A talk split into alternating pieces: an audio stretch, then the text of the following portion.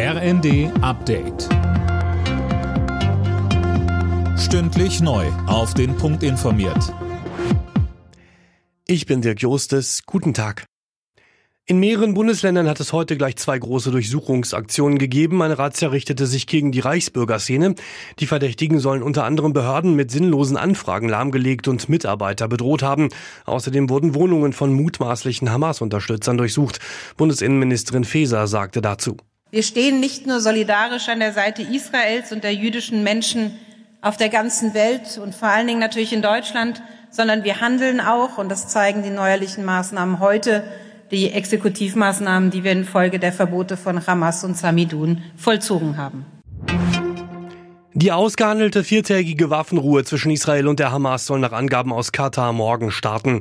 Dann sollen auch die ersten 13 Hamas-Geiseln freikommen. Insgesamt sollen während der Feuerpause 50 von ihnen freikommen. Im Tarifstreit zwischen der Bahn und der Lokführergewerkschaft GDL sind beide Seiten heute zu weiteren Gesprächen zusammengekommen. Nach einer Einigung sieht es aber nicht aus, Mia Hehn. Nein, dazu liegen beide Seiten noch zu weit auseinander und signalisieren auch kaum Bereitschaft zum Entgegenkommen.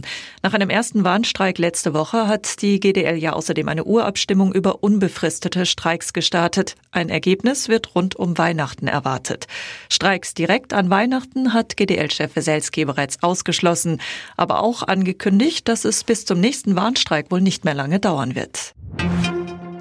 In Nordaustralien haben Rattenhorden ein Fischerörtchen überrannt. Die einheimischen Langhaarratten sind auf der Suche nach Nahrung stetig Richtung Küste gewandert. Dabei zerstörten sie sogar ein Auto. Wegen der starken Regenfälle nach der Extremdürre haben sich die Schädlinge stark vermehrt. Alle Nachrichten auf rnd.de